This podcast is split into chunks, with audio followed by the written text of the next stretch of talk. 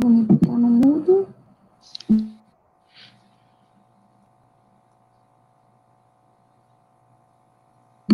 Adriana, na hora que a, que a Valéria estiver falando, você põe no mudo também, para ficar bom. Ah, tá bom.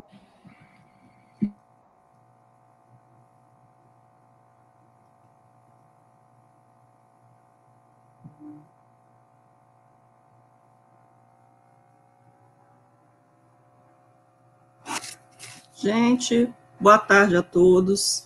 É, sejam muito bem-vindos. Meu nome é Valéria Rocha, sou sócia aqui da CLRD Advogados e é um prazer estar aqui com vocês. É, hoje vou ser a mediadora de mais uma live da CLRD Advogados. É, eu agradeço a presença de todos que estão entrando agora. E enquanto a gente aguarda o pessoal entrando, eu vou passar dois recadinhos rápidos, tá? É, primeiro, fiquem à vontade para fazer as perguntas. Eu vou anotando, vou selecionando e ao final eu passo para as nossas convidadas. Outra coisa também que eu peço para não fazerem perguntas de cunho político, de conteúdo político, porque a gente está distrito às regras aqui da plataforma, tá bom? Então vamos lá. O tema de hoje é a gestão da crise e os ganhos da visão feminina, paradoxos na saúde, vulnerabilidade e pós-crise. É, vou apresentar agora nossas, as nossas palestrantes, nossas convidadas. É, primeiro, a doutora Angélica Nogueira, ela é graduada em medicina pela UFMG, fez mestrado na UFMG, doutorado em oncologia pelo INCA, tem pós-doc em oncologia em Harvard, é professora e pesquisadora da UFMG e diretora da Dom Oncologia. Nossa Adriana Fantoni, administradora de empresas, especialista em gestão e desenvolvimento de pessoas, e em gestão de mudanças das organizações. Atua focada na governança das empresas familiares e na estruturação de modelos de gestão de pessoas. Temos também a Aline Coutinho, sócia aqui da CLRD Advogados, especialista em direito tributário e M&A. Ela é um entusiasta do estudo de desenvolvimento de habilidades humanas e de gestão. Então, bom, agradeço a participação das nossas convidadas. E antes de passar a palavra para elas, é, e para contextualizar o tema da live, que eu, eu imputo de extrema importância né, para esse momento que a gente está passando, eu vou trazer alguns dados rápidos estatísticos linkados né, com o tema, só para dar um embasamento, tá? Ao tema das, das convidadas. Então, vou ler rapidinho, é, mas é coisa rápida. Então, vamos lá. Alguns números sobre a crise no Brasil. Um milhão de famílias são compostas por mães solo. 6 milhões de mulheres são chefes de família e receberam auxílio emergencial de R$ 1.200. A violência doméstica cresceu cerca de 40% na média nacional, e só em São Paulo e no Rio foram 50%. O Brasil gasta um, um bilhão de reais por ano com violência doméstica. Somente as tarefas domésticas na semana representam mais de 20, 21 horas semanais para as mulheres e 11 para homens, 10, 10 horas de diferença aí. Mulheres em idade de trabalhar estão menos inseridas do que os homens no mercado de trabalho e ganham muito menos. Em números médios, isso significa que homens ganham 47% a mais do que as mulheres no mesmo nível de formação. Para a doutora Angélica aqui, ó, no Brasil, no segmento da saúde, a força de trabalho feminino representa 70% dessa força de trabalho. Agora, alguns dados já com, com com visão de futuro da equalização é, desses papéis de homens e mulheres. Então, a OCDE estima que se né, a gente chegar um dia nesse patamar de equalização das, das funções homens e mulheres, a gente teria um aumento no PIB de 6 trilhões de dólares, ou 4% do PIB. É, já o FMI informa que essa equalização representaria um aumento de 35% do PIB global, e, de acordo com o Fórum Econômico Mundial, a desigualdade de gênero demoraria, no ritmo atual de desenvolvimento, 99,5 anos para ser eliminada. Mas vamos lá. É, pensando agora num avanço desse cenário sombrio, algumas empresas já perceberam que ter mulheres em cargos de chefia pode ser um diferencial competitivo uma pesquisa McKinsey mostra que empresas com maior equidade de gêneros entre os líderes têm resultados financeiros 25% maior que as demais. Nas empresas listadas pelo Instituto Great Place to Work, 52% dos funcionários é composto, é composto por mulheres, Já em comparação com aquelas empresas não listadas, esse percentual chega a 43. Contudo, nestas mesmas empresas listadas né, pela, pela Great Place to Work, a representatividade feminina ainda é menor que a masculina. A liderança geral das empresas representa 41% de mulheres, a alta liderança representa 32%, e nos cargos de conselho de administração, ainda somente 29%. Bom, então já vou passar a palavra agora para a doutora Angélica. Agradeço, seja muito bem-vinda, boa tarde. E já inicio com uma pergunta, doutora. Quais foram os maiores impactos acarretados pela crise para o seu negócio, em específico, né, e para o negócio saúde, no geral? Boa tarde. Boa tarde a todos. Muito obrigada, CLRD, pelo convite. É uma honra estar aqui junto com você, Valéria, Aline é, e Adriana, tem, temos muito para aprender juntas. Eu acho que essa sua pergunta ela demora alguns minutos para a gente responder, mas eu vou tentar cobrir. Eu sou da oncologia, é, represento aqui uma clínica de oncologia que está em sete cidades no estado de Minas Gerais. E sim, tivemos e temos tido desafios e muito aprendizado na travessia dessa crise, da, do enfrentamento da Covid-19. Vou começar relembrando um clássico, uma clássica fala da professora Deborah Tanner, professora de Harvard, sobre as mulheres, quando ela analisou a dificuldade das mulheres da tomada de liderança, ela ressalta que nós, meninas, somos treinadas para conciliação. Nós somos treinadas para balancear as nossas necessidades com as de outrem.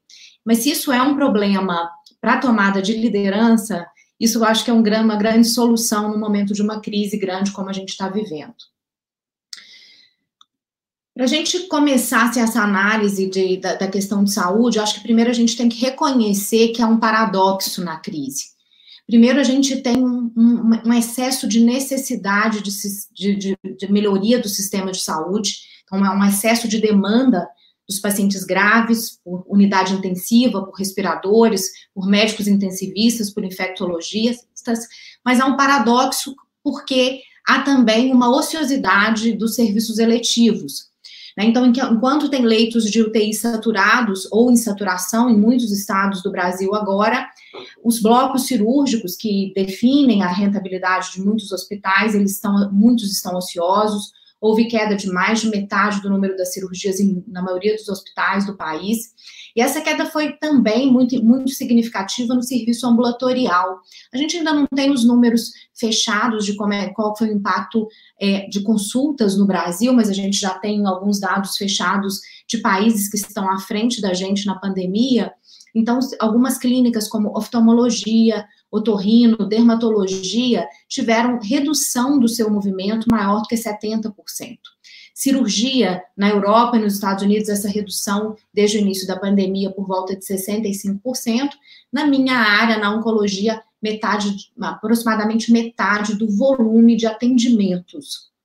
Bom, então acho que o momento da, da na saúde do Brasil a gente está aprendendo o tanto que está sendo impactado, e a gente começa a ter os nossos números próprios, é, mas o que a gente já pode, a gente já sabe em relação à oncologia, esses são dados do Instituto do Câncer do Estado de São Paulo, do ICESP, desde o início da pandemia até agora, houve uma redução de 30% do número de casos de câncer em relação ao ano anterior.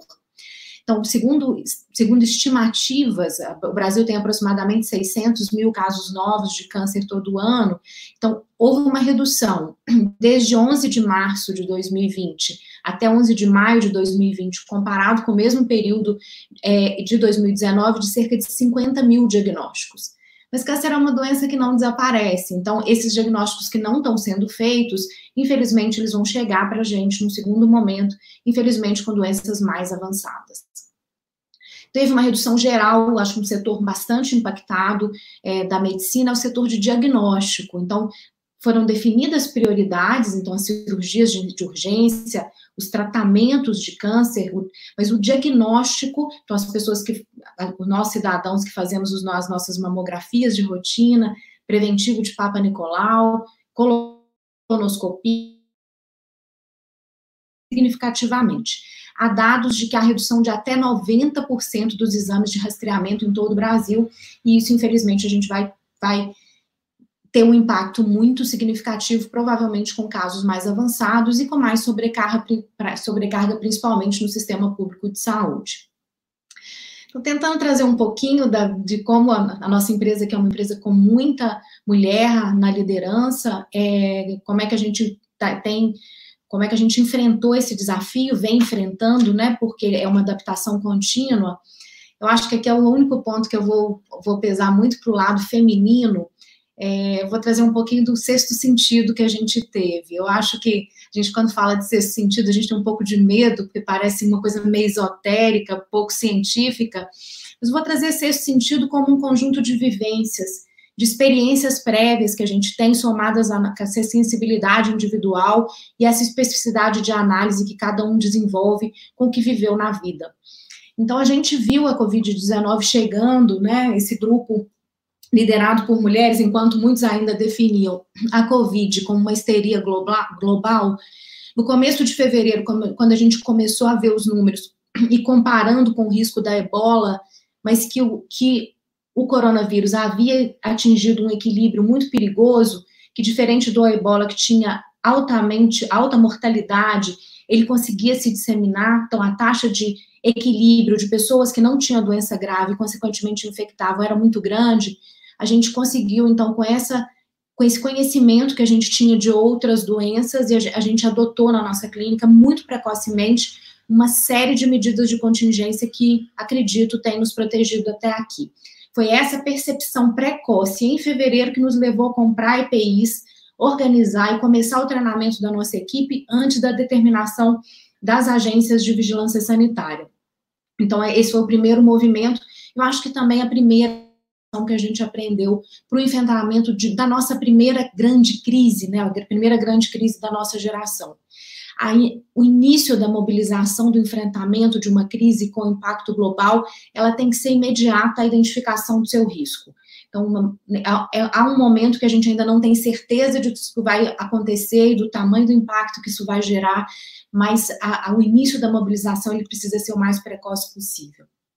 Com isso, a gente criou um grupo de trabalho, um grupo de contingência que se fala é, o tempo todo, todas as lideranças da clínica, das áreas técnicas e administrativas participam disso, para a gente ter agilidade de troca de informação e tomada de decisão. Então, isso começou lá desde o, do, desde, desde o início da pandemia, e a gente começou então a aprender quem precisa ser testado, isolado, e começamos a criar os nossos fluxos, fazendo também muita troca com os com colegas da Europa. É, que estavam um mês um pouco mais à frente da pandemia. Então, muito tumor board, muito, é, muita troca de experiência com colegas da área de saúde de fora. Então, né, nessa organização, nosso o, o objetivo principal da clínica era preservar a integridade da nossa equipe, preservar a integridade do nosso paciente. Aqui, o nosso paciente é especialmente suscetível, porque o paciente oncológico, a doença por si e o seu tratamento podem levar à redução da imunidade do paciente. Então, para que a gente consiga segurança, a gente criou um fluxo e um, um, fluxo tentativa de ter ambientes livres de Covid para mitigar o risco aos nossos pacientes, à nossa equipe, e continuar o tratamento de, for, de forma segura. Então, de uma forma geral, a gente reduziu significativamente o fluxo de pacientes dentro da clínica, cortando pacientes que tinham apenas retorno. Então, os retornos, o médico tinha que avaliar se havia necessidade do retorno naquele momento, mas somente pacientes em tratamento no primeiro, de, primeiro mês tinham entrada livre na clínica, era solicitado a, a, a, redução ao máximo do número de acompanhantes, quando possível sem acompanhante ou com apenas um acompanhante. Os pacientes de retorno, a gente iniciou assim que a Agência Nacional de Saúde liberou as teleconsultas, né, que até então era proibido, e tivemos que fazer várias medidas administrativas, e aí foi fundamental a presença do nosso time, nosso gerente geral, é, o Biratã, que está nos assistindo, com adaptações é, grandes, né, tanto com, com, tivemos que aderir a medidas como a MP 936, a redução de jornada e salários, mas o que a DOM fez foi complementar as eventuais perdas que, o, que os funcionários tinham, mas de uma maneira geral a gente achou que o funcionário estava mais seguro é, em casa, reduzindo a sua jornada, fazendo home office, é, também uma segurança emocional de estar perto dos seus, de diminuir circulação, a DOM complementando essa perda, e é um bom para a empresa porque tem redução de encargos e para os funcionários que eles conseguem estar perto das suas famílias. Alguns passos atrás que a gente teve da, também renegociação de vários contratos de aluguéis, de prestação de serviço, é, e, e, e, temos feito isso até o momento, e postergamos planos, né, planos de mudança de sistema, de abertura é, de unidades, é, algumas unidades nossas que estavam prontas para abrir, por decisão de, de, redução de risco, a gente optou é, por adiar. E sempre com esse plano de contingência, um trabalho muito junto de toda a equipe. Então, acho que esse é um, é um segundo grande aprendizado da, da crise, que a gente precisa de ter movimentos rápidos e que a gente não consegue estar presente em todos. Então, é muito importante montar esse time de liderança e confiar nesse time. Então, é o time que toma essas decisões junto. Bom, uma outra questão que eu acho que tem nos ajudado é as pessoas estão mais distanciadas fisicamente, mas houve um grande crescimento da proximidade entre colegas é, e de compartilhamento de experiências via redes sociais. Então, desde o início da pandemia, a gente tem comunicado aos nossos colegas médicos, que são os encaminhadores para as nossas clínicas, que nós mantemos as atividades. Todos os nossos planos de contingência, a gente postou nas nossas redes sociais, a gente encaminhou para os colegas parceiros, para os hospitais parceiros, para que as pessoas entendessem que a gente estava cuidando da segurança do, do paciente e que a gente continuava é, com a nossa atividade. Além de tudo, a gente tem feito muito mais lives do nosso grupo, lives e também tumor boards. O que a gente tinha mais dificuldade de adesão há mais tempo, a gente sempre teve tumor boards online, que são grupos de discussão de doença e que ajudam muito na melhoria da qualidade, mas vários médicos não entravam nesse, nesses, nesses grupos de discussão, e agora, durante a pandemia, eu acho que a aproximação, a facilidade que as pessoas estão tendo de, de uso de ferramentas diversas tem aumentado o número de pessoas participando de grupos.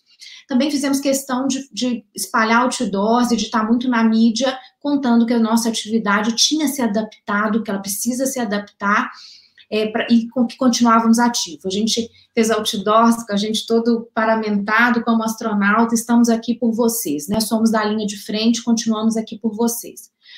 Uma questão da oncologia, e que aí protege a oncologia como negócio, é que a gente conseguiu reduzir muito o número de pacientes, mas o cerne é, do, do negócio oncologia é o tratamento de paciente, que é uma atividade fundamental que não pode ser parada.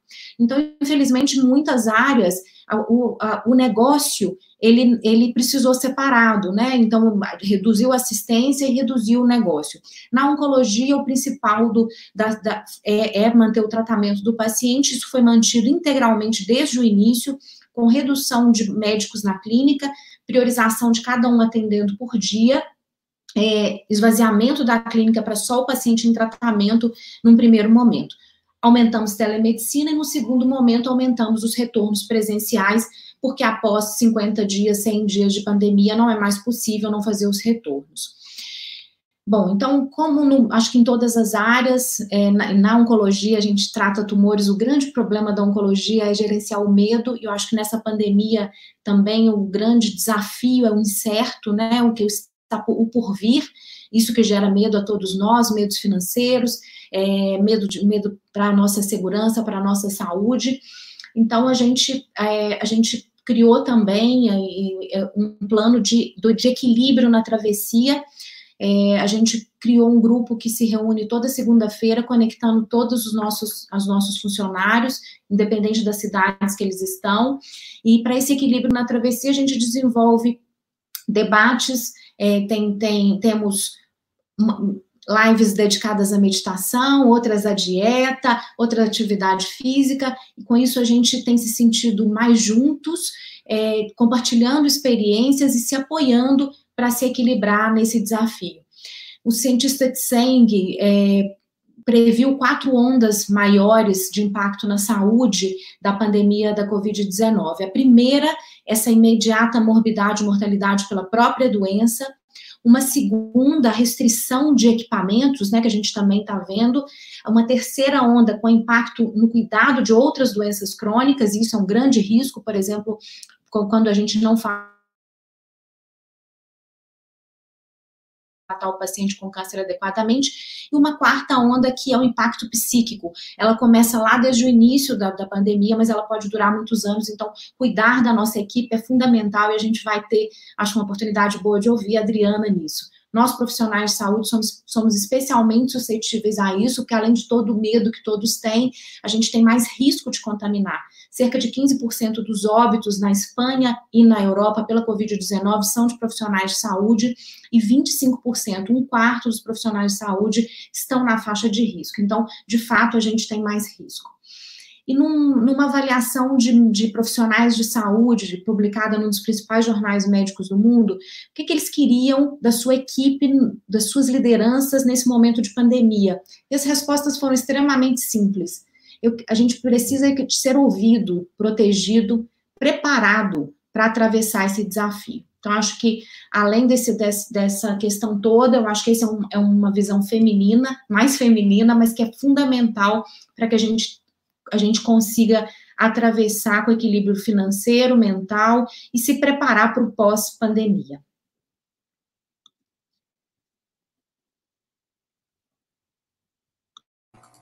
Doutora, muito obrigada, muito obrigada pelas palavras.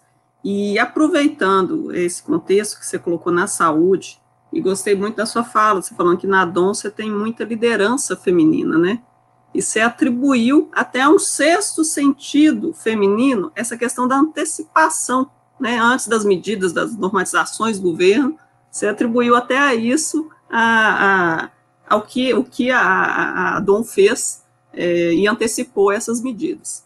Então, já linkando agora ao tema da, da Adriana, Adriana, considerando então esse cenário, é, quais que seriam as competências de liderança que a gente pode considerar mais femininas e que na crise ficam mais evidentes.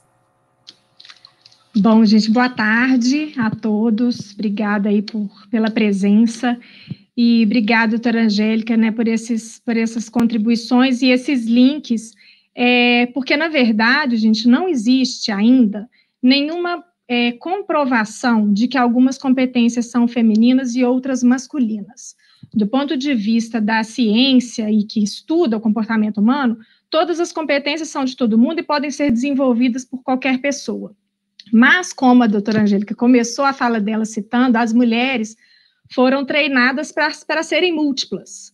É, e, e, existe uma, uma, teoria na psicologia, que é a teoria dos papéis, que defende que competências é, desenvolvidas num contexto elas são necessariamente levadas para os outros contextos.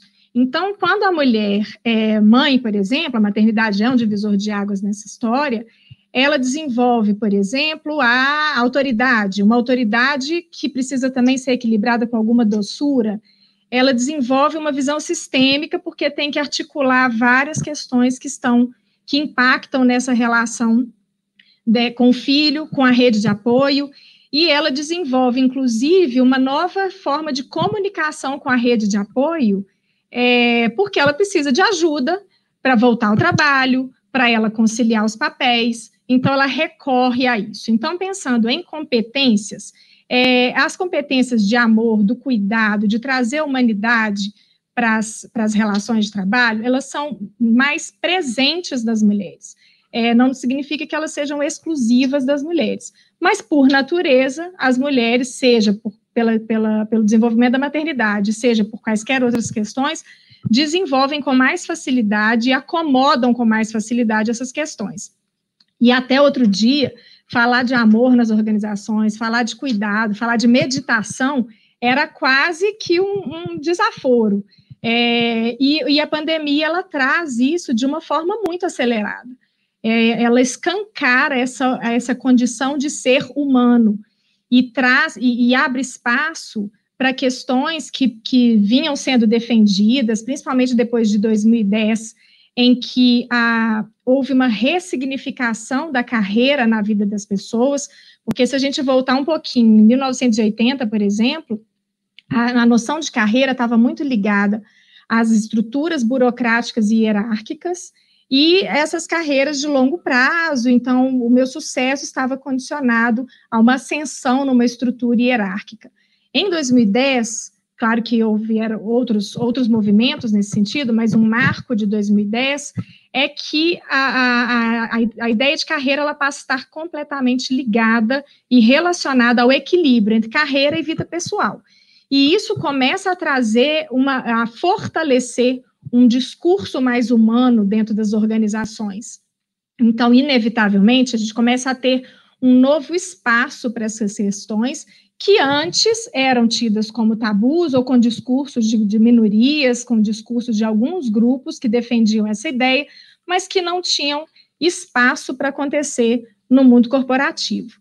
É, com a pandemia, a gente, além dessa força que vem, sido, é, vem sendo é, adquirida depois de 2010, a pandemia acelera isso de uma forma absurda.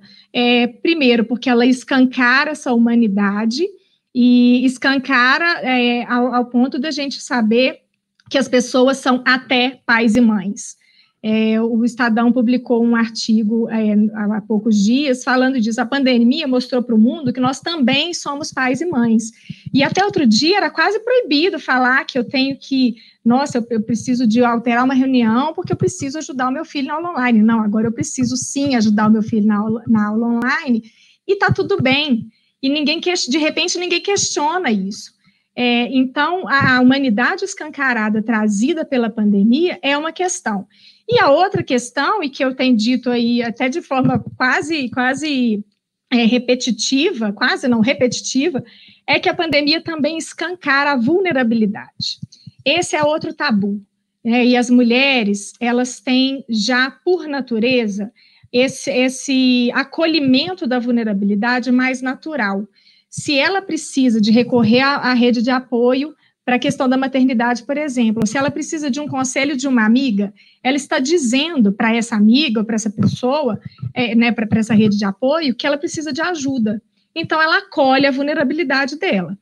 E aí, a, a pandemia, ela escancara a vulnerabilidade, porque até a pandemia, ainda algumas pessoas se, se, se colocavam numa posição de não admitir, de não assumir essa vulnerabilidade. Só que, diante desse contexto, não adianta a gente falar para alguém que a gente não está vulnerável. Todo mundo está vulnerável.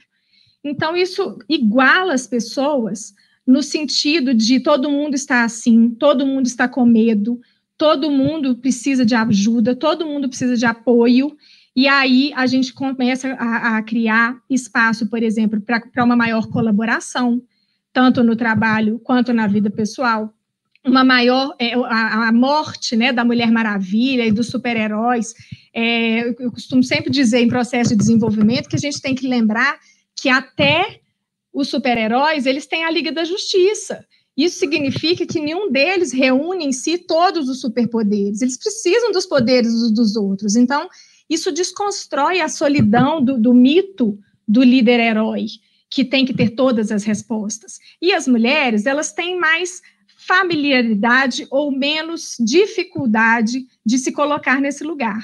Elas falam com mais facilidade que precisam de ajuda, que não dão conta, que não sabem, que não têm todas as respostas, e isso acaba sendo mais acolhido nesse, nesse cenário de crise.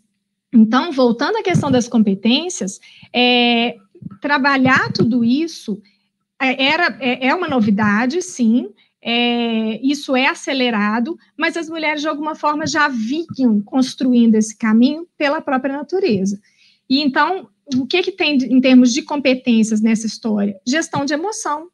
Né? Quando a doutora Angélica fala, a gente precisa é, entender que essas, essas equipes precisam estar prontas e precisam lidar com o medo que está aí em vários, vários graus diferentes, é, a gente está dizendo de gestão das emoções. No setor da saúde, a gente fala de cuidar de quem cuida, né? Então, como é que as pessoas precisam estar com as emoções de alguma forma é, controladas ou minimamente administradas para dar conta de cuidar dos outros e cuidar de si? É, outra, outra, outra competência é a questão da coragem, né? A coragem justamente de de estar vulnerável, de abraçar a vulnerabilidade, de, de, de pedir ajuda, e é uma competência é, que, que, inclusive, a questão da, da coragem, é, que, que desconstrói também uma outra questão, porque eu pedir ajuda e dizer que eu não dou conta não é sinal de fraqueza, é um ato de coragem. É coragem de dizer que eu não tenho todas as respostas. Então, a, a, a, as competências elas vão ganhando força nesse cenário e vão fazendo com que a mulher e as lideranças, de forma geral, comecem a, a absorver ou a aceitar novos conceitos, né, ou novas formas de trabalhar. Quando a, a doutora Angélica fala, nós reunimos uma força-tarefa, criamos os grupos, a gente está falando de rede de apoio, a gente está falando de troca. Então, é uma, uma, um movimento mais natural, claro que a gente né, não estamos aqui defendendo uma causa é, feminista, né? A, a, gente não está sendo feminista, a gente está trazendo o feminino para essa conversa. É, e, e, a, e, a, mulher ela tem esse, essa facilidade de se lançar esse processo, mais do que pela própria construção social do homem, que, que sempre teve uma, uma, posição do, do, provedor, de ter né, essa, essa, esse, essa questão do, do mais do líder herói, né, do líder que não pode dizer que não sabe, porque ele não pode fraquejar. É, de outro lado, essa questão da gestão das emoções, ela também ganha, ganha força por um outro, um outro aspecto que vem até antes da pandemia.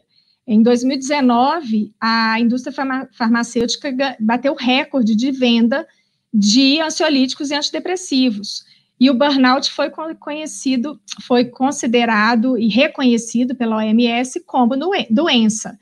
É, então, o que, que isso nos traz? É, até antes, né, de novo, do, da, da questão da pandemia, isso nos traz que os modelos que não consideram a emoção, que não, que não fazem, que não trazem a humanidade para as relações de trabalho, eles não se sustentam mais. É, e isso, isso tem prejuízos individuais, é claro, e tem prejuízos para o negócio, porque se a gente está falando que a diversidade, é, que o equilíbrio das pessoas, que a troca, a colaboração gera resultado econômico-financeiro, a gente precisa cuidar do terreno para que isso aconteça. Então, a, a, o reconhecimento de que isso, isso não se sustenta e que é preciso cuidar das pessoas para que elas realmente não cheguem ao extremo da, da exaustão, também traz para esse cenário um novo olhar. Né? Então, é, na verdade, o que a gente tem é um ganho é, de, de, humanidade e de, e de trazer o amor e o cuidado para as relações de trabalho que precede a pandemia, mas que é muito potencializado por esse cenário, é por essas questões que, que eu comentei. Então, a gente acaba tendo é, ganhos é, pensando, né, no, no, tentando olhar para um, o copo meio cheio desse cenário todo, a gente acaba tendo ganhos que, sem dúvida nenhuma, como a Aline vai trazer o cenário pós-pandemia, vão provocar novas formas de trabalho. É, então, em relação às competências, né, é, é o, que, o que tem sido discutido, ainda que não exista uma, uma definição de que essas ou outras são competências mais femininas ou menos femininas.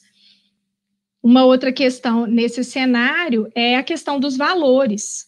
Né? A, a pandemia, é, ela não só ele é, não só coloca em evidência novas competências, mas coloca em evidência os novos valores. Então, existe uma, uma, uma pesquisa recente do Barrett Value Center que trabalha, tem um modelo de, de de identificação dos valores prioritários numa determinada organização a partir dos valores dos indivíduos. E o que, que eles comprovaram com essa pesquisa? Que, enquanto no, no período pós-pandemia a gente tinha uma predominância de valores é, que são mais individuais, os valores é, do, do, do social e valores que são mais voltados para um, a pandemia ela traz uma revisão e uma, uma mudança de prioridade dos valores e inclusive já projetando para o cenário pós-pandemia. Então, o que, que, a pesquisa mostrou? Se antes eu tinha valores mais voltados para o indivíduo, no momento, no durante a pandemia, a gente tem valores de transformação. Então, a grande concentração dos valores dos indivíduos está na transformação, seja do indivíduo, na ressignificação individual, quanto na ressignificação das organizações. E no pós-pandemia, uma migração desses valores do individual para os valores de bem comum. Então, não há espaço para não se pensar no coletivo e não há espaço para não se pensar em propósito, em sustentabilidade. Então, todos esses termos, eles ganham força nesse cenário e trazem oportunidades para as organizações repensarem seus modelos, como a Aline vai trazer vários dados que comprovam isso e que, e que reforçam essa questão, é, porque a, os valores são, são, eles não são trocados, eles são reordenados. E isso traz oportunidades e necessidades de discussão de questões dos modelos de gestão de pessoas. Então, por exemplo, de gestão das, de pessoas e das organizações, mas falando de gestão de pessoas, é, por exemplo, as, as áreas de, de, de gente, elas vão precisar até repensar modelos para acolher uma possível ressignificação do lugar do trabalho na vida das pessoas.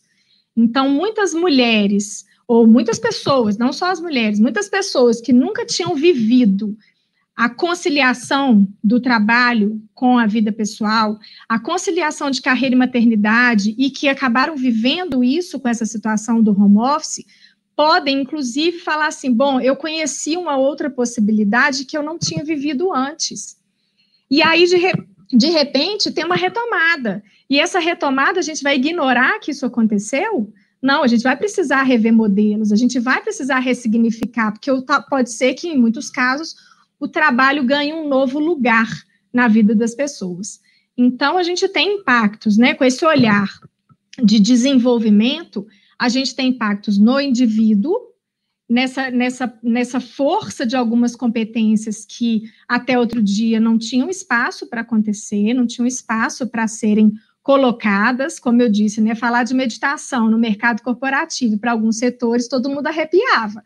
E agora, quantas organizações estão, de fato, lançando mão desse recurso para ter a mínima condição de continuar produzindo. Então, do ponto de vista do indivíduo, a gente tem essas transformações, e do ponto de vista das organizações, essas ressignificações, né, essas inversões de valores, essas, é, essa, essa repriorização, ou redefinição de prioridades entre vida pessoal e trabalho, e tudo isso traz desafios para as organizações, é, do, do modelo de gestão das organizações.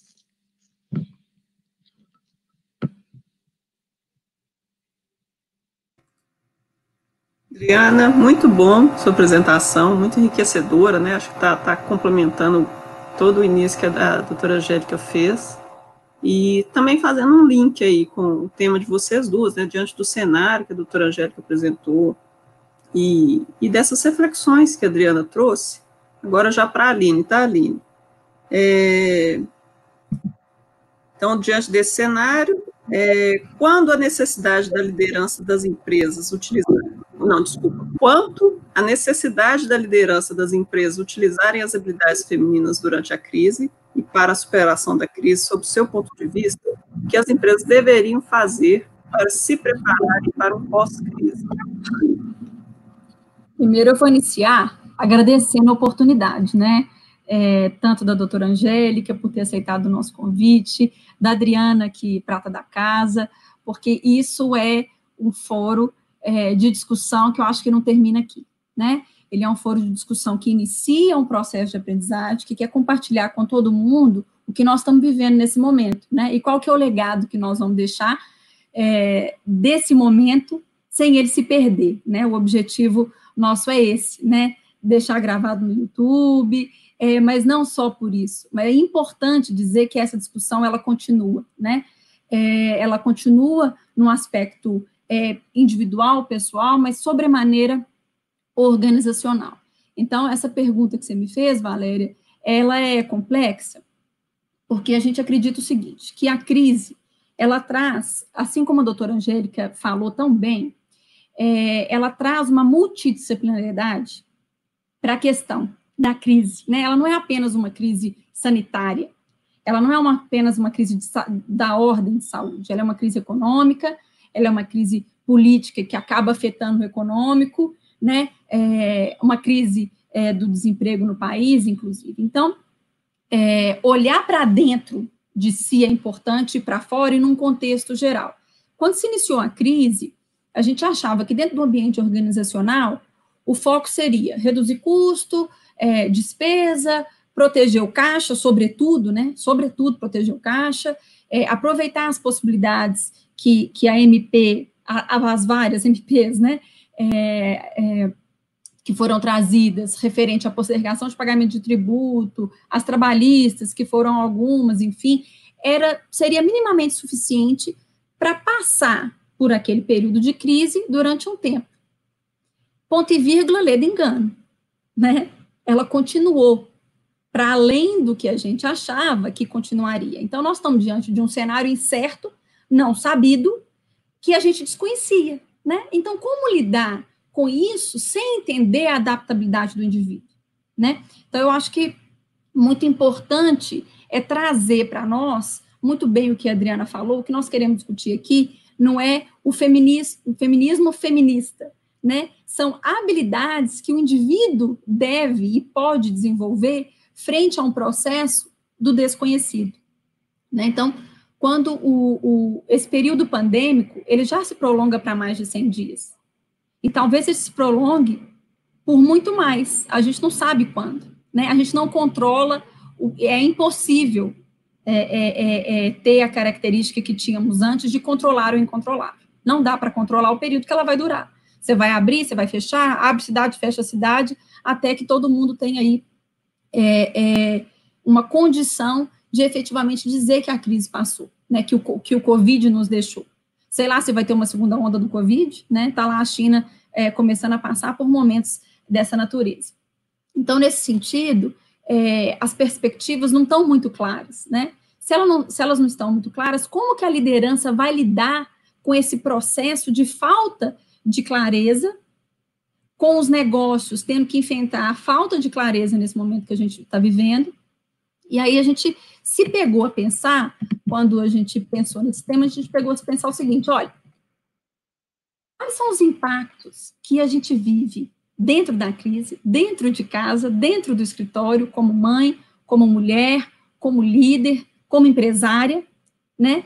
Como aquela que tem como meta é, é, servir para ser servido, né? A gente trabalha com prestação de serviço, então o servir é o mais importante, né? E para a mãe é exatamente isso, né? A gente serve o outro, né? É, isso faz parte da construção do nosso indivíduo, porque nós somos formadas, forjadas para servir ao outro, né? Então, nesse sentido, como que a gente pode trazer a vivência que nós estamos, riquíssima, né? Que nós estamos vivendo nesse momento, para dentro do ambiente organizacional? Ficamos pensando sobre isso, né? Como que esse intenso aprendizado pode se refletir e trazer ganhos para o ambiente organizacional. Aí a gente foi procurar como que isso ia se dar, e a gente encontrou é, é, alguns estudos, é, principalmente da McKinsey, é, feito em 2015 e atualizado de novo é, em 2018, que chama é, a diversidade como alavanca de performance, né? Talvez esse estudo possa começar a iniciar essa resposta que a, que a Valéria me fez, no sentido de dar uma íntima ou direta correlação entre a diversidade, a lucratividade barra geração de valor daquela companhia. Então, esse estudo, esse estudo mostra que qualquer corporação, independente do tamanho dela, tá? Ele foi feito em 12 países, não foi só em um ou dois países, ou só os países da OCDE, ele foi feito em, em 12 países simultaneamente, e ele, ele diz que há uma íntima correlação entre uma companhia que assimila para si a diversidade, seja de raça, gênero, whatever, é, com a geração de valor que ela traz e com o lucro que ela traz para o acionista cotista. Então, não é apenas é, fala aqui de um grupo feminista ou um grupo de mulheres falando. Isso no final do dia gera valor, isso no final do dia gera ganho. É, e aí, esse, esse estudo compartilhou o seguinte: 21% essas empresas do estudo tem 21% a mais de EBIT, lucro pós-tributos, não é EBIT da é EBIT, é, e 20%, 27% a mais de lucro. Então, por esse dado, eles concluíram que as empresas que têm os cargos de liderança é, sendo é, colocados como mulheres têm é, maior ganho no final do dia. Mas por que isso, gente? Por que, que ele tem maior ganho? Qual é a relação? A relação, ela está exatamente nessa competência que nós estamos dizendo que é feminina, mas que pode ser desenvolvida por qualquer um, né? Antigamente, dava-se o nome de habilidades femininas. Hoje, o discurso começa a mudar, porque como você quer interagir com o interlocutor que não entendeu isso ainda, você dá outro nome, você batiza de novo, né? E é isso que a literatura tem feito é, ao trazer para dentro dessas características em tese ou antigamente consideradas como femininas, é, com outros nomes, como soft skills, humanidades, como a Adriana falou, que desde 2010 a gente está chamando esses negócios aí de humanidades, né? É tratar o outro, é entender o outro como o outro, é olhar para ele no melhor que ele pode dar para você é entender com sensibilidade, mas não com, com, com, com, com, frie, com não com frieza, sim com sensibilidade, mas não com moleza. É compreender o outro naquilo que ele pode te dar de melhor. Então, se a gente, passando por esse momento que nós estamos falando da crise, retração, em média, segundo os economistas, não sou economista, estou replicando, de três anos. Esse é o nosso cenário que nós temos para hoje vai haver mudança na matriz de consumo. Vai haver mudança no relacionamento entre empregado e empregador, está mais claro do que nunca. Nós estamos vivendo isso na pele. Né? O empresariado está vivendo isso, a pessoa que trabalha naquele ambiente está vivendo isso e tudo mais. E se isso vai mudar, então como que nós vamos acomodar todas essas vontades dentro desse novo posicionamento? Né? Acho que esse que é, é, é o nosso objetivo hoje. Então, para isso, sabendo que isso já aconteceu, não é uma novidade para ninguém, e que está todo mundo mais ou menos igual assim, né? Porque está todo mundo tipo par. Quando der largada, a crise passou. Quem vai chegar na frente? Fico perguntando isso todo dia para a minha audiência, para os colaboradores, para os clientes, a gente fala disso todo dia. Aí a gente pensou aqui, eu vou tirar da minha cola, porque são oito itens. Vou ver aqui. Como que a gente pode, doutora Angélica está rindo de mim lá, como que a gente pode é, se organizar para o pós-pandemia, para na hora que der a largada eu estar tá no cara, que vai dar um gás maior do que o colega reorganização da demanda. Se a matriz de consumo vai mudar, meu caro, não dá para você não pensar na reorganização da demanda. Tem que pensar. Tem que entender e avaliar é, as rupturas, as perdas de mercado, como que eu perdi o market share, aonde que eu estou, para onde que eu vou, né? Identificando e criando é, outros mercados, outros canais de distribuição, e sobre isso daqui a pouco nós vamos falar de digitalização e inovação, é indissociável é, ter uma equipe diversa, não só no gênero, na raça, ter uma equipe diversa e também no perfil. E também no perfil. Não é só aquela pessoinha que pensa igual a você. Não, diversidade em tudo.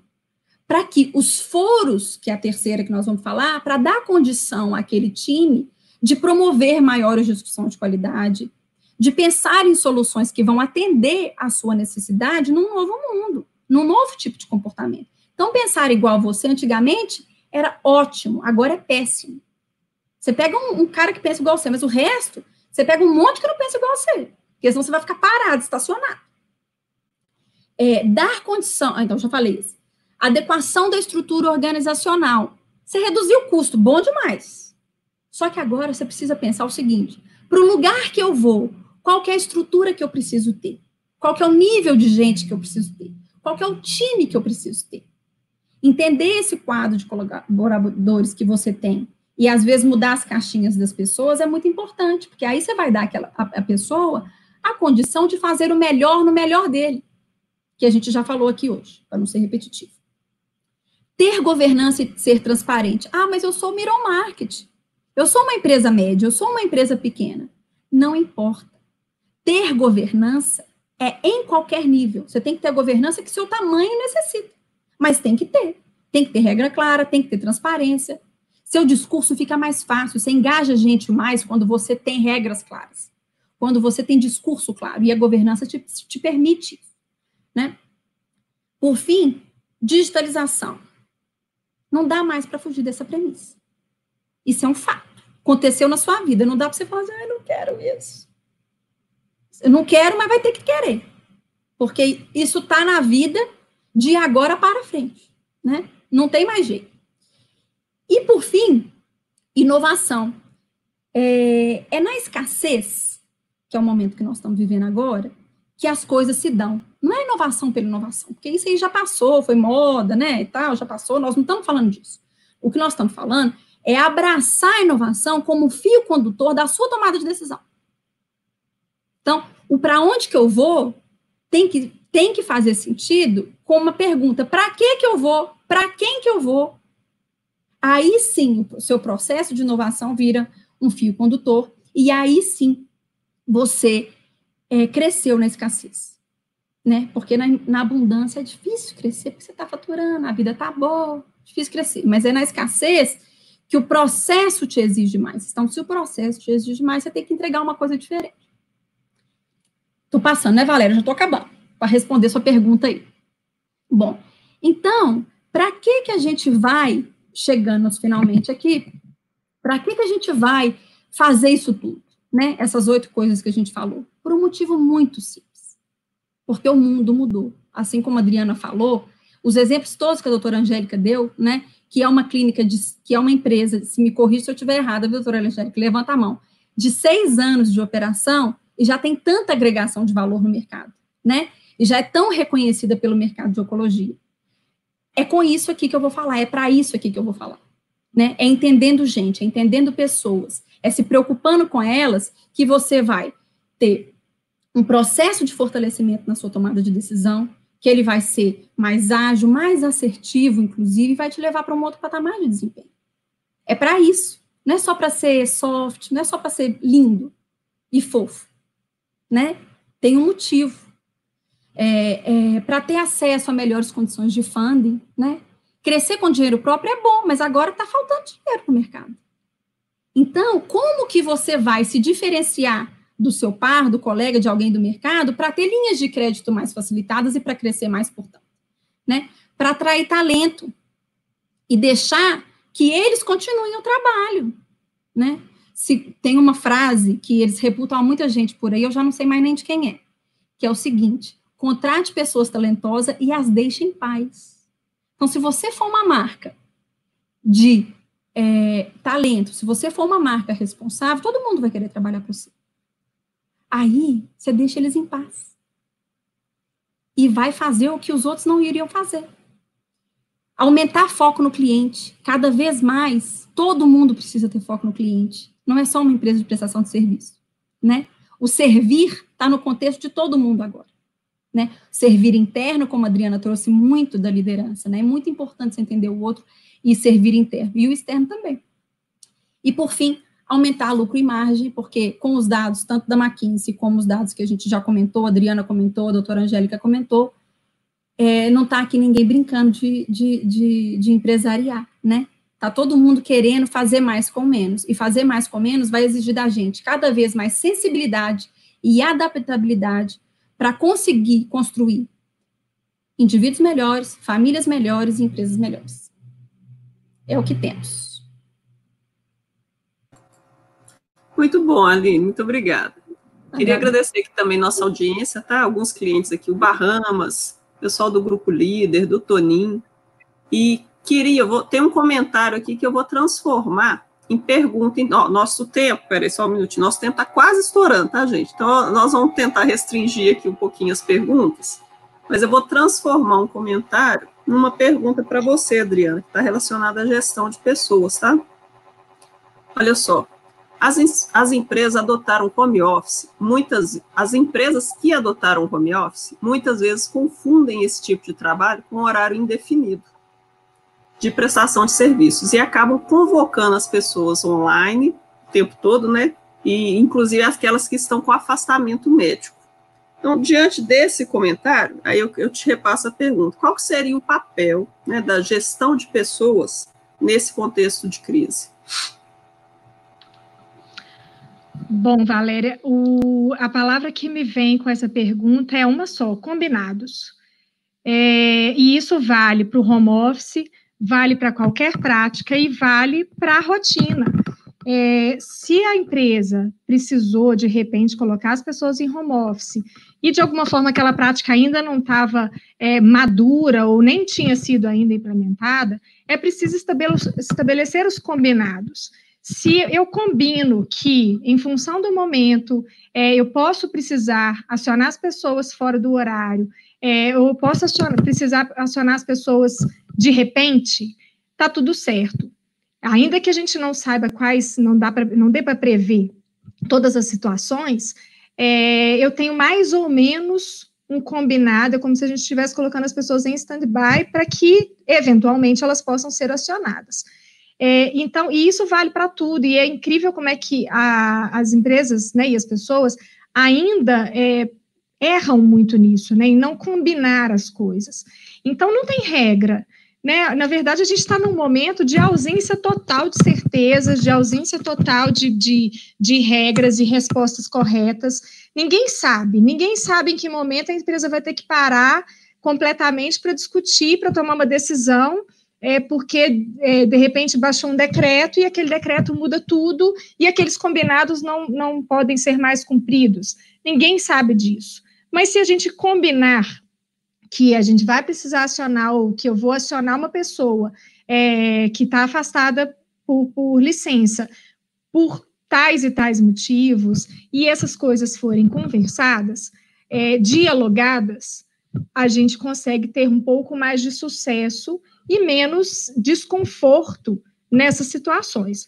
É, o que a gente vê, e, e a gente tem, é, estamos com um exemplo recente né, de, de, um, de um cliente, é que o diálogo, ele ainda assombra um pouco, assim, porque, e tem uma frase que, que eu li uma vez, eu adoro, que num artigo chama Liderança é Diálogo, que ele fala o seguinte, a gente dialogar é abandonar a simplicidade do monólogo e abraçar a imprevisibilidade do diálogo.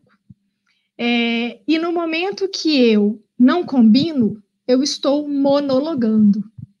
No momento que eu combino, eu estou dialogando, eu estou dando oportunidade para o outro de dizer que sim, que não, de criar uma alternativa. Então, esse momento, mais do que qualquer um, né, eu acho que a pandemia é mais um aprendizado, traz para a gente essa necessidade do diálogo. E a gente pode falar assim, nossa, mas que coisa batida, não é possível que as pessoas ainda não sabem que tem que comunicar. Todo mundo sabe, mas ainda se comunica muito mal.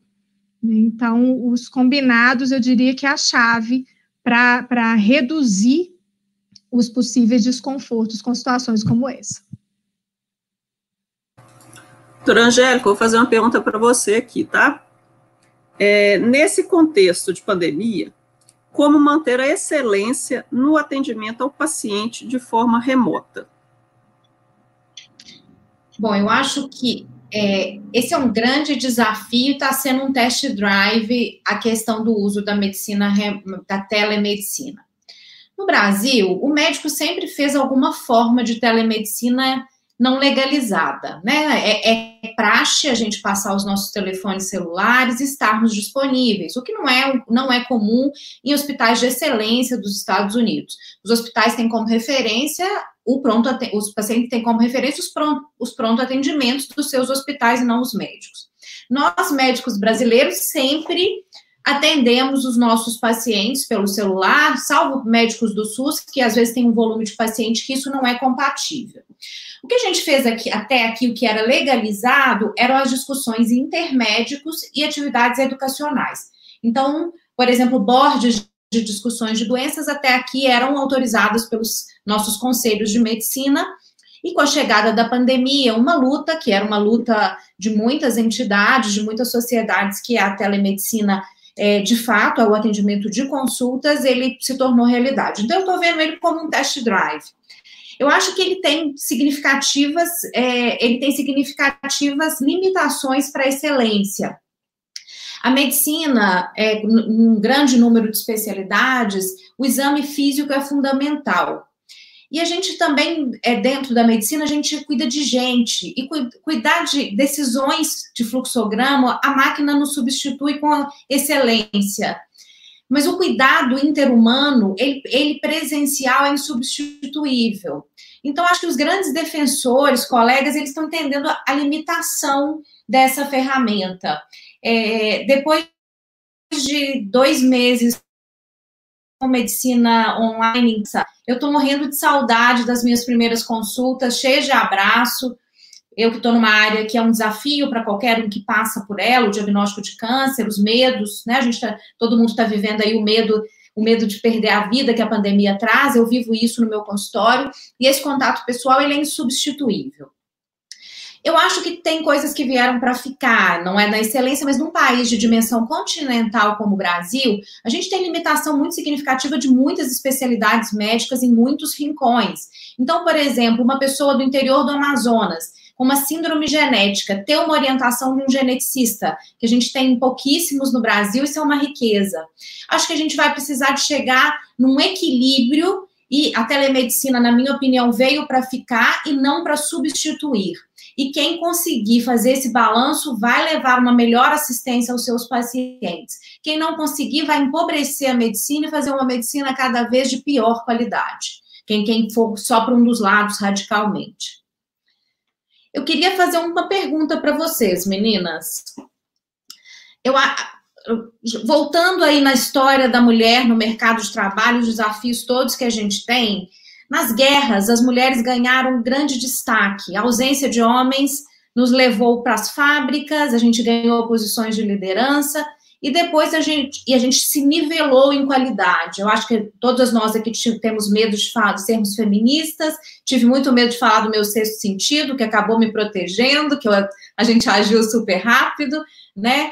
Mas eu queria ouvir de vocês, se, alguém quiser comentar, se vocês têm medo desse, da gente perder de novo esse nivelamento, porque a gente foi nivelada, a gente mostrou, o homem veio para dentro de casa, o super juiz tem netinha que invade a live, todo mundo é real, a gente não é pior porque a gente tem família. Será que a gente vai julgar isso fora de novo quando, a, quando acabar, ou se a gente vai manter isso, esse, esse nível? Peraí, somos uma família, homem e mulher temos responsabilidades temos, agregamos visões diferentes. Então, é uma, uma, um, um chamado às mulheres e uma pergunta para vocês. Eu, eu, eu, eu. eu acho o seguinte: tudo na vida é questão de experiência, aprendizado e persistência. É, isso é um legado, né? É uma oportunidade que nós estamos tendo enquanto sociedade de evoluir, né? É, seja por crença, seja por qualquer coisa, eu penso assim, eu acho que nada tão difícil como o que nós estamos vivendo vem por acaso, né? Vem por um motivo é, e, e, e, essa, o que essa essa vivência tem nos demonstrado é que nós precisamos ter cada vez mais visão sistêmica enquanto sociedade, que nós precisamos entender o outro, que nós precisamos respeitar o outro nas suas nas suas possibilidades, nas suas dificuldades e precisamos entender, é, a gente, quando estava fazendo construção, a Valéria leu uma, dividindo com vocês aqui o backstage, ela leu uma frase que foi muito é, é, impactante para quem já teve que se masculinizar muito. É, quem trabalha com M&A, medicina não deve ser tão diferente assim, é, teve que se masculinizar muito para poder conseguir chegar em algum lugar que se almejou profissionalmente, né?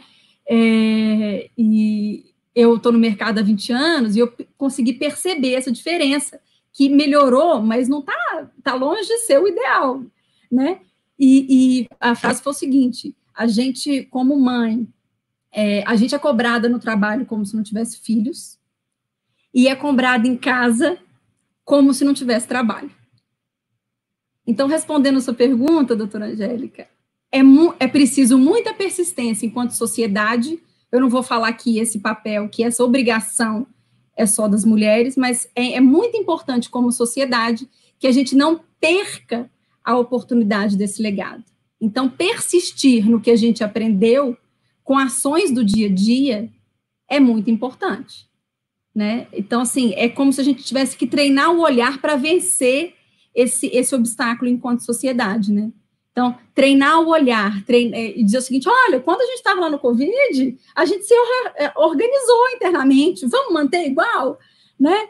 E, e, a mesma coisa no trabalho. Olha, no Covid, a gente dava certo as reuniões online. Será que a gente precisa mesmo viajar? Adoro viajar, inclusive. É, será que a gente precisa mesmo viajar para poder fazer essa reunião de uma hora? Né? Então, assim, é, é, é se remeter enquanto sociedade para o aprendizado que a gente está tendo nesse momento. Eu acho que é, não deixar perder essa oportunidade, né?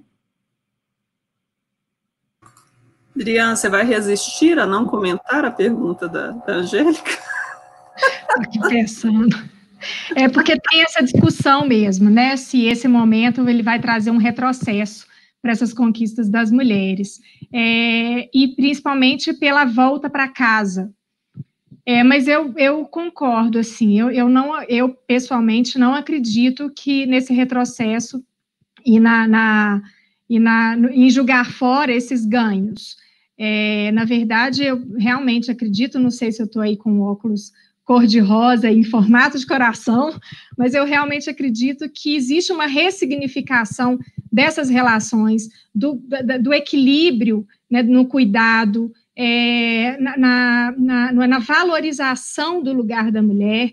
Então, essa discussão, ela até pegou fogo aí essas, nas últimas semanas nas redes sociais e na mídia. Ah, será que isso, é, o home office é um retrocesso? Tudo isso vai fazer a mulher voltar para os estágios iniciais. E eu, pessoalmente, não acredito nisso, e tenho fé que não, ainda que a gente, né, ainda que a gente vá enfrentar desafios, mas aí eu, eu vejo que esses desafios não são só das mulheres, esses desafios são de todos. Então, eu quero acreditar, quero continuar acreditando que a gente não, tá, não vai ter retrocessos, mas a gente tem ressignificações, sem nenhuma dúvida eu não vou resistir também a não responder. E aí, eu, Aline, eu vou fazer até uma brincadeira, que ela ficou muito revoltada naquele dado da, da estatística, que demoraria 99,5 anos para haver uma equalização né, entre o, o, o mercado feminino e masculino. Eu acho que é exatamente com os momentos como esse que a gente está passando, que a gente vai conseguir é, reduzir os 99, não sei para quanto, mas eu acho que sim, um percentual muito grande exatamente em função é, dessa, desse, desse, dessa perspectiva feminina, né? Que, que, que a gente está começando a perceber melhor. Que ganhou uma nova velocidade, né? As transformações ganharam uma nova velocidade. É. Então, talvez a gente tenha uma estatística um pouco. Melhor, né? Não, depender de, de, de vários foros de discussão, eu tenho certeza que nós vamos conseguir achatar essa curva. Ó, gente, vamos lá. Nosso tempo já estourou. É, então, eu acho que é melhor a gente começar a encerrar. Agradeço demais a participação do pessoal. Muitos elogios, tá, gente? Muitos comentários. É, mas aí eu queria dar, abrir a palavrinha, então, para rapidinho para cada uma de vocês, para vocês fazerem as considerações finais, para a gente poder ir despedindo do pessoal, ok? Começando com a doutora Angélica.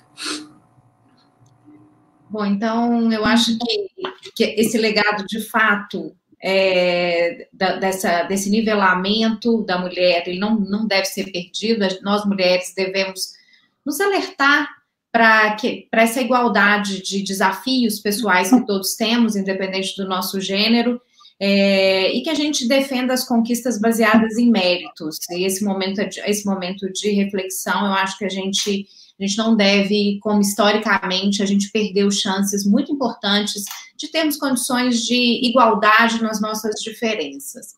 No manejo da crise numa empresa que tem liderança predominantemente feminina, como a minha, os aprendizados são que trazer essa visão conciliadora numa crise de proporção colossal, como nunca vivida por nós, só tem trazido soluções de proteção dos funcionários de proteção da nossa saúde financeira, física e viabilidade do nosso negócio. Porque na minha área especificamente, quando estamos protegidos, o cerne do tratamento dos pacientes está mantido, o negócio, consequentemente, também.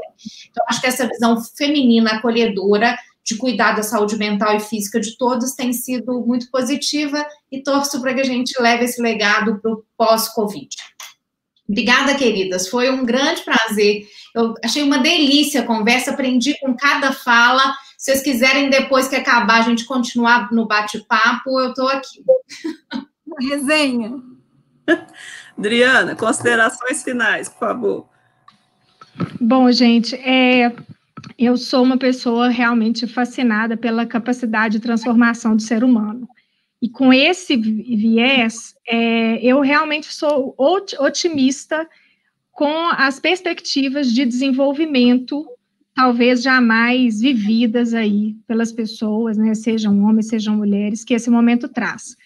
E trazendo de novo o feminino, né, uma frase que eu li, que não é minha, mas li essa semana e adorei, de uma professora da Universidade de Berkeley, que ela disse o seguinte: em tempos de isolamento, nós somos capazes de conectar coração a coração.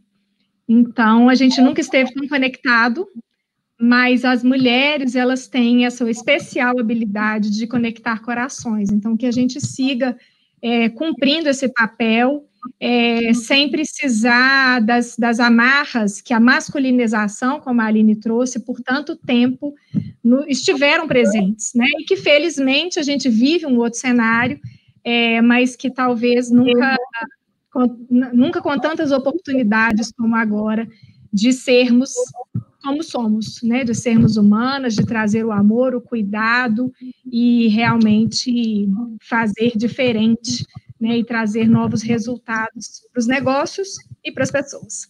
Muito obrigada, gente. Assim, uma, uma delícia ver essas, essas visões diferentes. É um assunto que eu adoro falar. Concordo com a doutora Angélica. Podemos continuar aí a resenha pós-live, mas muito obrigada pela oportunidade. Foi um prazer dividir esse painel com vocês. Obrigada, Adriana. Aline, a palavra é sua. Gente, eu quero agradecer a audiência. Estou aqui só passando nos comentários, nos WhatsApps, e estou adorando. É, a gente ficou com receio de o tema é, evadir a audiência. E, na verdade, eu estou entendendo que o tema trouxe muita audiência, né? Então, fico muito grata é, pela audiência, por vocês todos terem ficado aqui. Estou vendo aqui que a audiência não caiu, então nós não tivemos volatilidade, o que é uma coisa muito legal, né? Então, muito obrigada por terem nos ouvido até agora e, ter, e, e feito parte disso com suas perguntas, enfim. O que eu quero dizer é que o ganho, para mim, é no aspecto da liderança, seja ela organizacional, dentro da sua casa, na sua família. E aí, quando eu fui tentar pensar nesse aspecto de liderança, eu me remeti a um estudo que o Arjen Boyn, é, o professor, tem sobre liderança, ele, ele é um estudioso de crises, e ele, e ele tem uma ponderação sobre liderança, colocando o papel da liderança no lugar de tirar da crise, né? E ele diz o seguinte: numa liderança eficaz, é, que pode ser feminina ou da Zamera, né? É, em condições extremas, como é o nosso caso, é, para se livrar disso consiste tanto em agir corretamente na, aonde você está, como desenvolver uma narrativa convincente, coerente e honesta que seja assumida por um conjunto. Então, que nós possamos ser os, os, os, os fios condutores, né, os intervenientes de uma liderança com aspectos femininos desenvolvidas no seu indivíduo ou aprendidas por elas, que possam construir discursos dentro do seu time, dentro da sua família, dentro da sua organização, de forma coerente, honesta e convincente. Aí você vai conseguir sair do ponto A e ir para o ponto B, naquele pós-crise, que é o que todo mundo precisa na nossa economia e quer. É isso. Gente, muito obrigada, muito obrigada pelas, pelos, pelos convidados, nossos palestrantes brilharam, adorei as reflexões, adorei o conteúdo. Agradecer demais a audiência, igual a Aline falou, não caiu, o número que entrou ficou até o final, então obrigado pelo pessoal ter ficado aqui até o final. E deixa eu fazer já uma propaganda aqui, vocês fiquem de olho nas próximas lives, porque a CLR vai, vai trazer assuntos interessantes sobre mercado de varejo, sobre saúde é, e sobre mercado financeiro. Então, gente, muito obrigada. Se a gente quiser, a gente continua aqui dentro, mas aos demais, muito obrigada. Boa noite a todos.